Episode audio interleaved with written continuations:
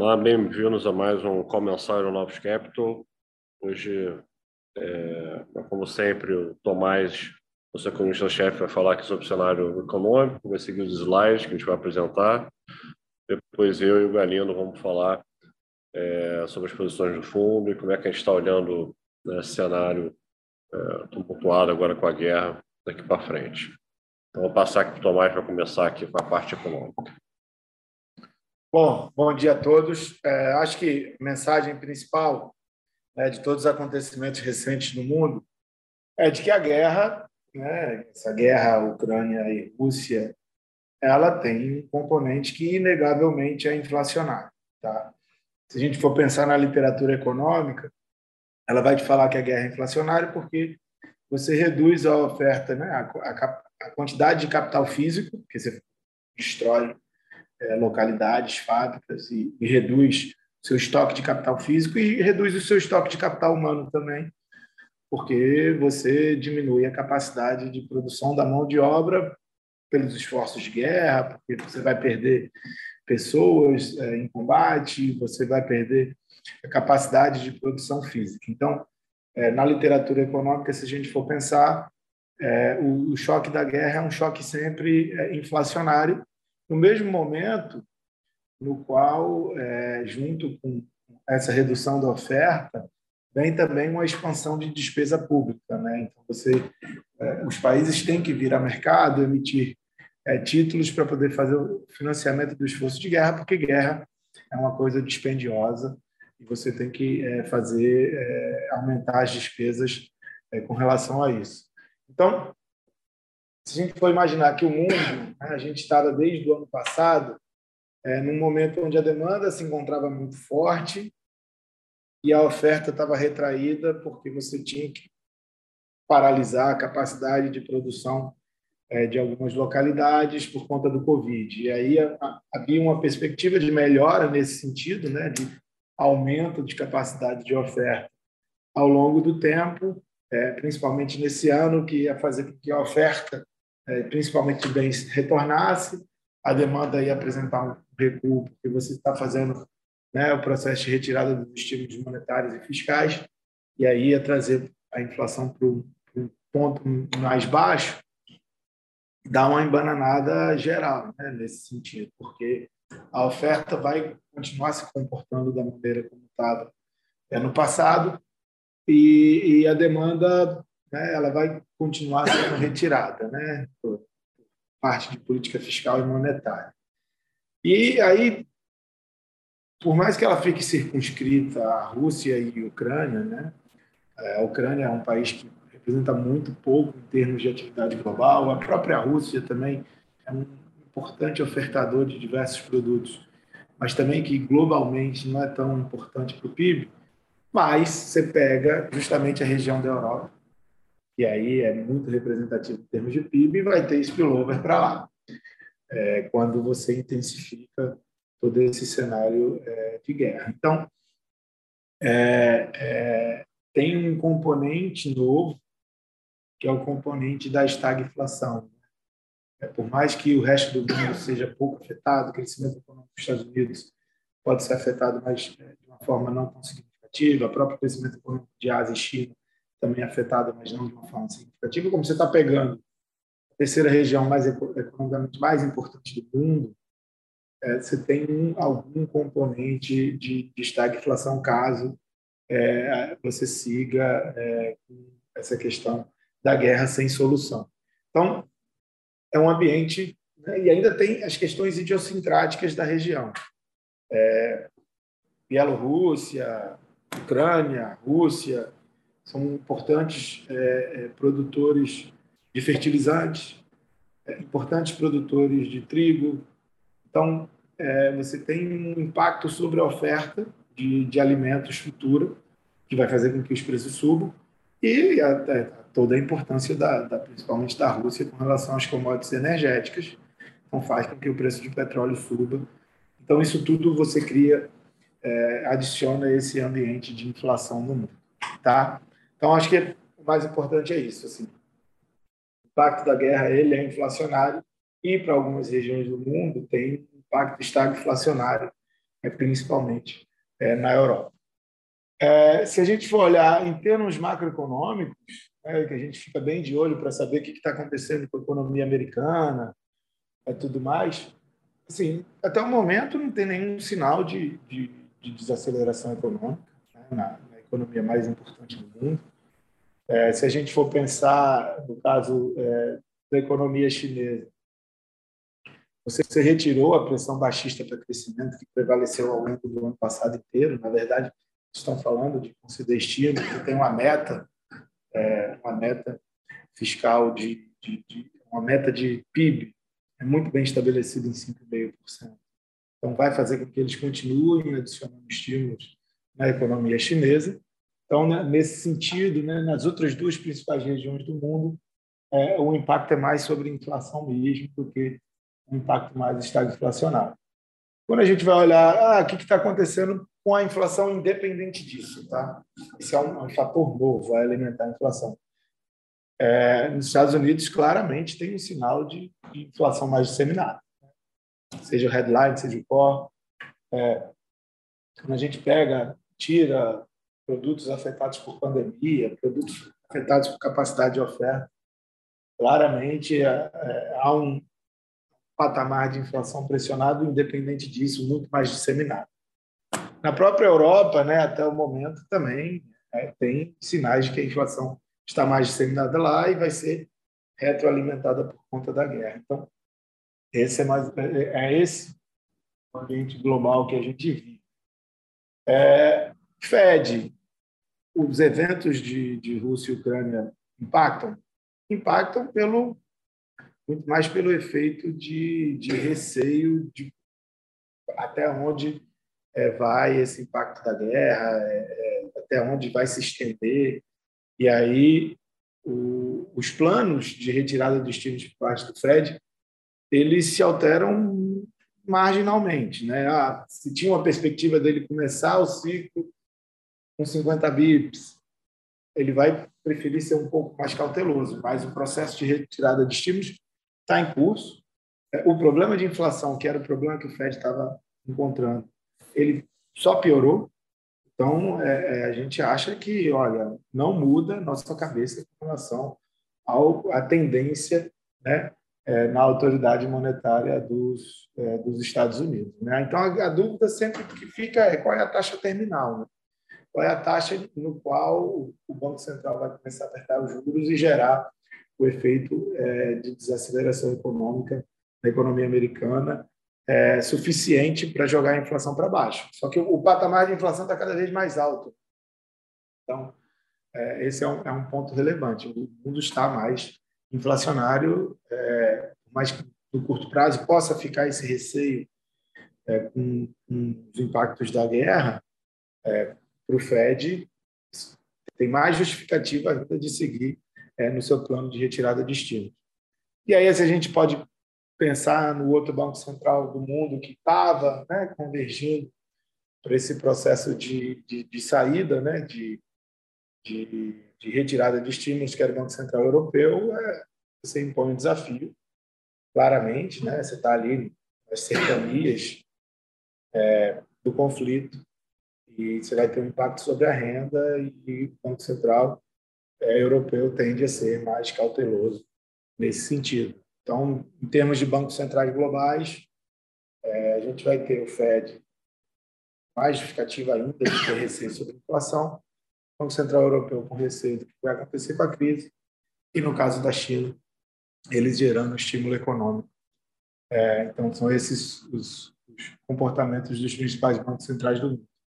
E aí, para a gente pensar é, como, é que, como é que isso bate sobre os ativos brasileiros, né? é, em termos de política monetária, é, mais inflação, por mais que seja uma inflação importada, a incapacidade de você ter observado toda a apreciação cambial que, que, que vem ocorrendo no país, não vai ter muito efeito sobre é, é, o IPCA doméstico, porque os preços de commodities né, estão explodindo. Então, você vai importar uma inflação global é, menor, mas você ainda vai importar inflação. Então, isso daí deve fazer com que o Banco Central do Brasil fique mais é, com receio, porque é, começa a revisar as expectativas de inflação para 2022, começa a respingar nas expectativas de inflação para 2023, e aí o Banco Central tem que acabar por subir um pouco mais é, a taxa Selic, né? Então, hoje em dia, a gente vê a taxa Selic final em 12, é, em 12,5%, mas é, os riscos são todos voltados para que o Banco Central do Brasil tenha que fazer mais aumento de juros do que, é, do que isso. O, se a gente for pensar em termos de inflação, né, é, é, é esse o ponto, né? a inflação importada que você tem, ela vai ser é, mais significativa, então vai fazer com que você trabalhe é, com um patamar de inflação mais elevado. E, então, é, é, você está tá trabalhando num regime é, mais pressionado, não tem muito é, como você fazer uma convergência mais rápida do, IPT, do IPCA para o patamar mais baixo. Então, é, trabalhar com o IPCA aí entre 6% e 6,5%, ficar observando o que vai acontecer com os preços de petróleo. Né?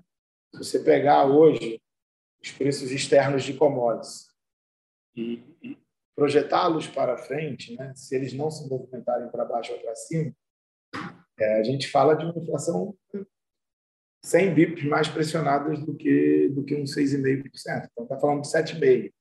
É, porque a gente sempre fica de olho, porque caso o conflito é, reduza, né, caso você tenha um aumento de oferta por parte da Arábia Saudita, redução é, dos estoques de petróleo. Isso tudo vai ajudar a controlar um pouco os preços do petróleo que estão em um patamar muito elevado. E isso tem implicações muito significativas para inflação domesticamente.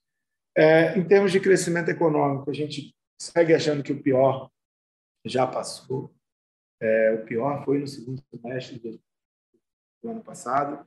É, quando a gente olha os indicadores de confiança há sinais em alguns segmentos de que há uma melhora, é, confiança do consumidor melhorando. A gente não sabe, né?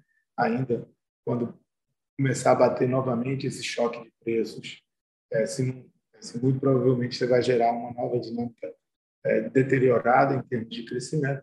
Mas quando a gente olha para a perspectiva de PIB, é, acho que no final do ano passado todo mundo ficou com muito receio de termos números mais negativos, mas assim o PIB desse desse ano é, ele está mais com uma cara de 1% do que com uma cara de, de zero negativo, tá? Então tem uma perspectiva de melhora, é, não é por safra, é, muito provavelmente a gente vai ter que ver também quais os efeitos sobre a cadeia de produção da guerra, mas o, o PIB, é, o pior foi no segundo semestre do ano passado, quando você teve uma forte aceleração da inflação, isso bateu muito é, no crescimento da renda real.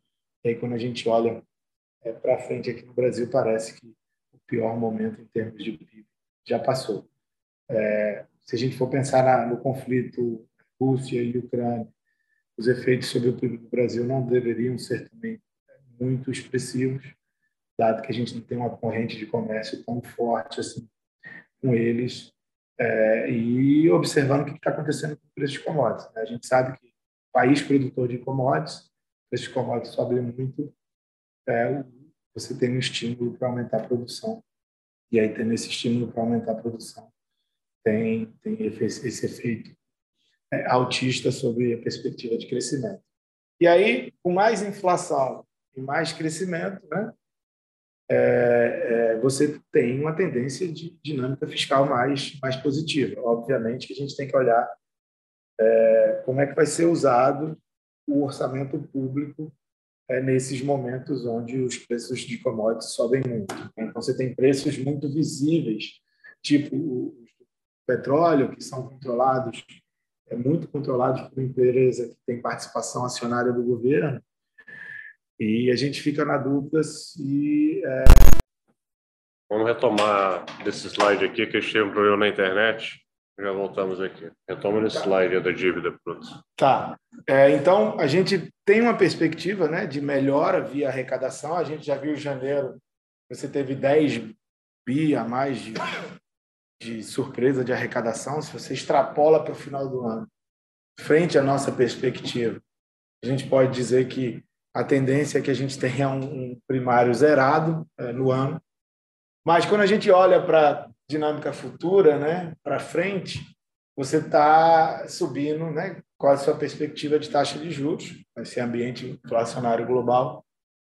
Então, é, a dinâmica futura ainda necessita com que a gente dê um choque positivo de expectativas para as pessoas acreditarem que é, a dívida é sustentável no longo prazo, ou seja, temos que ver qual é o plano econômico dos próximos governos que seria capaz de gerar uma inversão nessa dinâmica de dívida bruta. A boa notícia é que, assim como em 2021, 2022, a tendência é que o primário seja bem melhor é, do que o esperado anteriormente, principalmente por conta dessa dinâmica de arrecadação gerada por um crescimento nominal é muito significativo.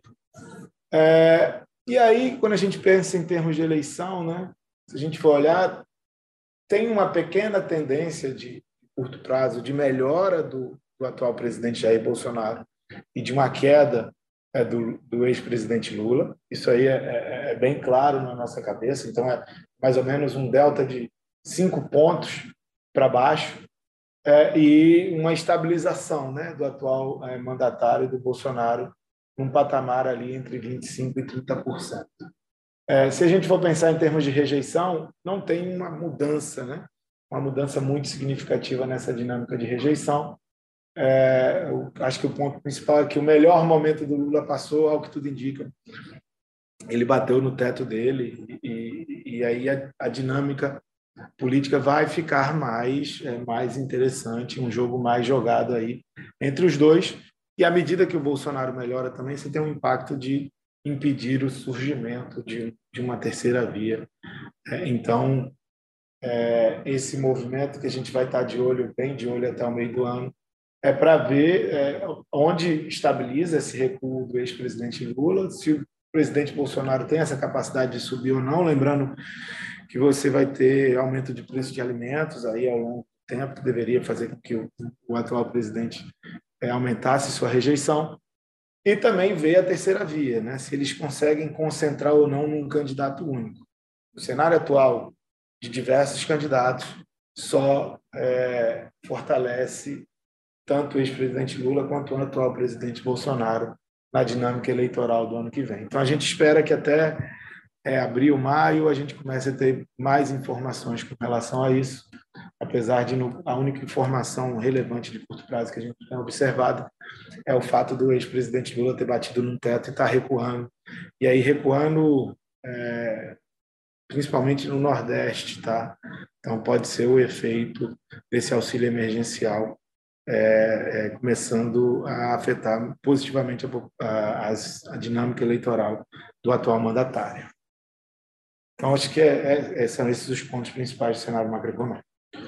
Eu esqueci de falar no início, quem tiver pergunta pode fazer pelo YouTube ou pelo Zoom, quem tiver pelo Zoom, tá? No final a gente vai, vai responder.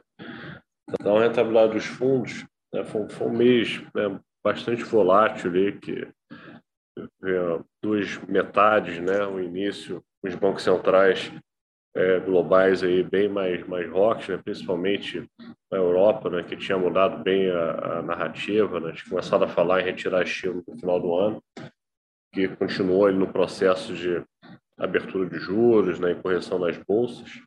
É, mas no final a guerra acabou mudando todo todo o quadro, né?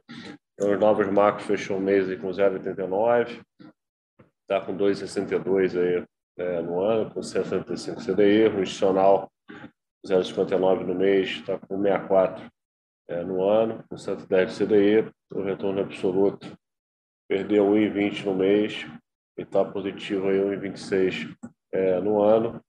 Novas ações perdeu 6,84 no mês e está aí zerado no ano.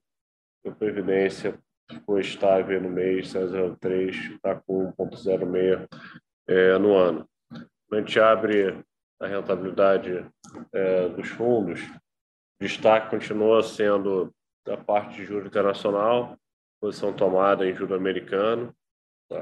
A gente vem alternando entre né, ficando um pouquinho mais curta nos cinco anos ou alongando a posição ali para os 10 anos. A gente acha que o juro real tem que se equilibrar um patamar mais alto, acho que o mercado continua é, na tendência ali de colocar quedas de juro no ano de 2024. Assim, quando chega a um terminal ali, um juro de 2% nos Estados Unidos, a gente acha que o reflexo da inflação vai ser aí pior do que esperado, a gente vai ter mais inflação e a gente vai precisar ver o juro americano vindo acima do, do neutro tá, nos próximos anos. Tá? Então, o mercado atual agora, né, com, a guerra, com as sanções, a Rússia, né, que, que torna aí o cenário para atividade na Europa aí bem certo. Se tiver uma recessão é, na Europa, né, vai contaminar o mundo como um todo. Dessa vez a gente não vai ter os bancos centrais para ajudar. Né? Não tem Fed para cair juros, não tem Banco Central Europeu para cair juros e fazer mais estímulo, porque é, a gente tem que apertar as condições financeiras para é, para controlar é, a inflação. Tá? É, a gente né, reduziu essa posição depois das sanções ali da, é, da Rússia. O presidente do Fed falou na semana seguinte, né, semana passada, dizendo que vai continuar, vai seguir o processo de alta de juros. Deu até uma ancorada na parte curta, mas esse ambiente de, de incerteza né, do que, que vai acontecer com a atividade, né, tipo a Europa, o Ocidente, estão é, indo dando um passo aí muito largo aí para para afetar a atividade é, global, né? pode, pode deixar esse choque é, de commodities, né? principalmente do petróleo, continuar é, é, é dessa dessa forma. Hoje a gente começou a ver algumas notícias né, do, do Putin, do Kremlin, dando declarações é, recuando um pouquinho na margem, né, dando a entender que não precisaria trocar o governo na Ucrânia para acabar com a guerra, basta ela, ela se declarar neutra é, e declarar a independência das, das regiões que eles já, já ocuparam, já tem declarações do secretário é, é americano é, falando né, que, que eles não vão adotar de jeito nenhum uma zona é, de limitando ali espaço aéreo, né, que seria uma forma de entrar na guerra. Está todo mundo sentindo as consequências aí é, na alta de preço e custos, né, que vai ter um efeito é, muito ruim aí na economia europeia, principalmente, que está mais próxima, mas, mas, mas global é, por tabela. Então, vai ser muito importante a gente acompanhar as notícias aí dia a dia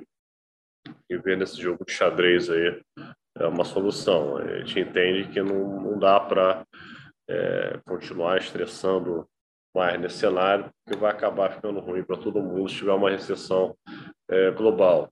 Né? O, o Biden anunciou aí uma, uma reunião, uma viagem para a Arábia Saudita, né, que, que é um país que consegue ver estoques, né, adicionar um grande um estoque grande de petróleo equilibrar o mercado, por mais que o fluxo esteja é, negativo, né, poderia ser uma solução é, de, é, de curto prazo. Então a gente vai tentar, vai estar perseguindo aí parte tomada juro americano, vai respeitando essa incerteza do cenário aí, principalmente da, da parte de atividade é, que pode impactar daqui para frente. É, renda fixa local, a gente continua na postura mais tática, tá? seja a parte tomada, seja na parte vendida. A gente ganhou 0,11 na posição é, pequena tomada, é, está sem grandes convicções. A gente viu o Banco Central que tinha sinalizado que estaria perto do fim do ciclo, gostaria de parar.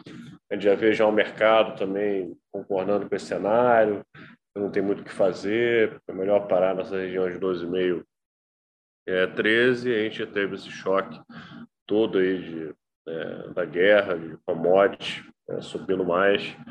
É, a gente tem um governo tentando implementar medidas para segurar o preço da, da alta da gasolina e do diesel, né, o que vai adicionar um risco fiscal maior no curto prazo. E a gente está aguardando aí o Banco Central né, falar, que não falou desde que começou a, a guerra, para ver qual vai ser a postura. Né? Se a gente vai seguir no plano desacelerando a alta da Selic, parando no patamar mais alto, ou vão ficar no período mais estável é, é, por mais tempo, né, só podendo começar a falar em cortar juros no segundo semestre do ano que vem.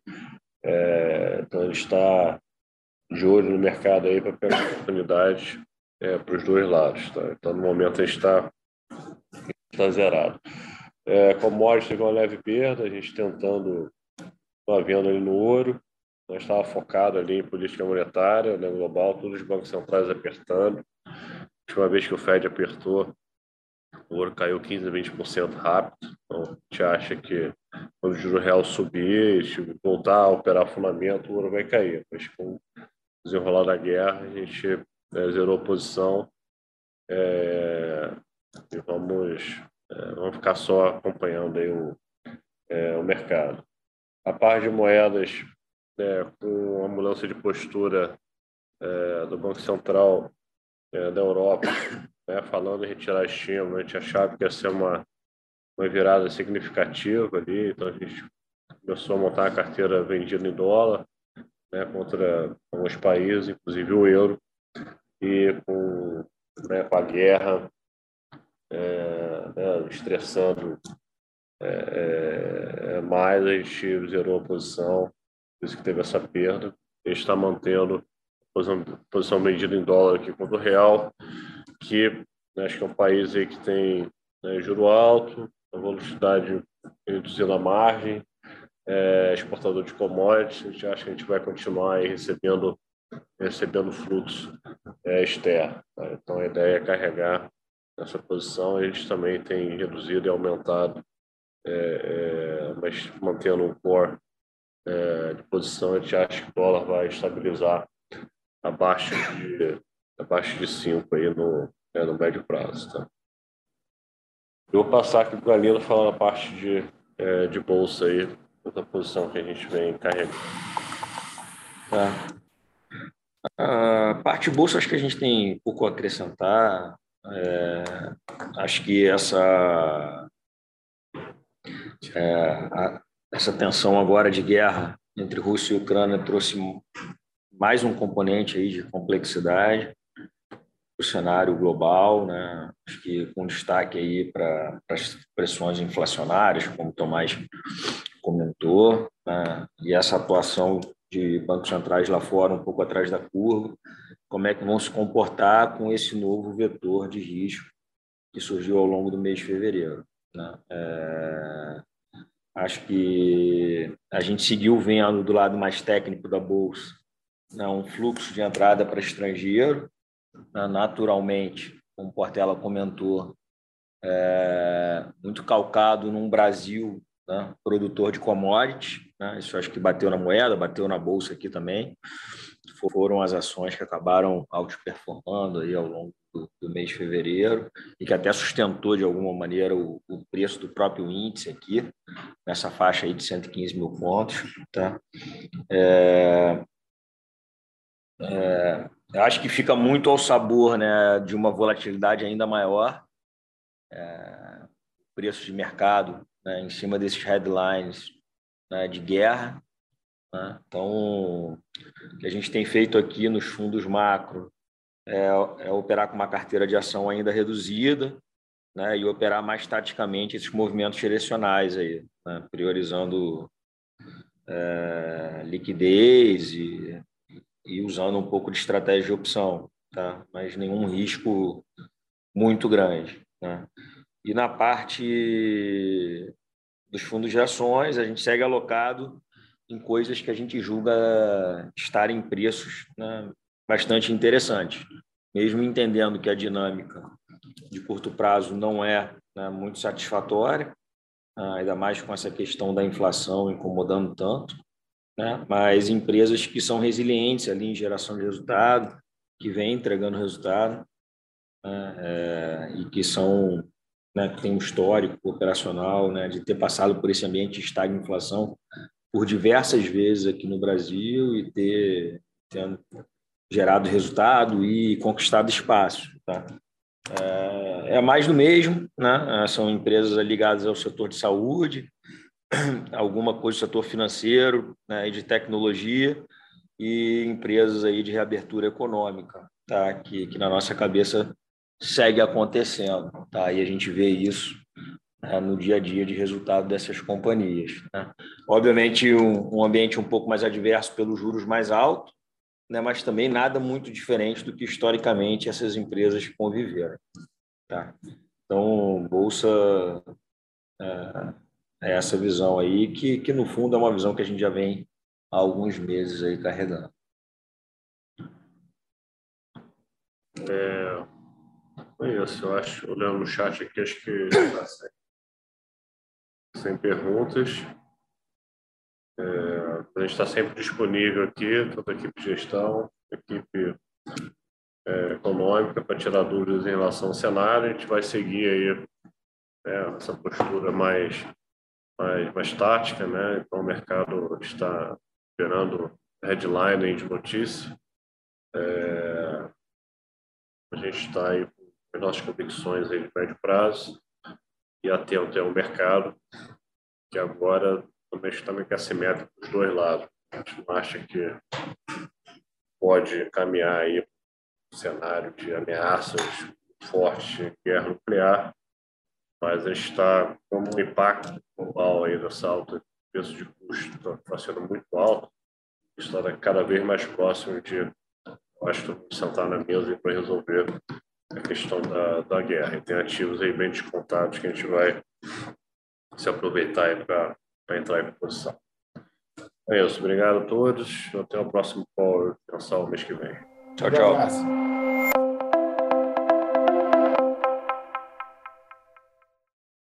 A Novos Capital, gestora de recursos limitada, não comercializa nem distribui cotas de fundos de investimento ou qualquer outro ativo financeiro. Este podcast não constitui uma oferta de serviço pela Novos e tem caráter meramente informativo.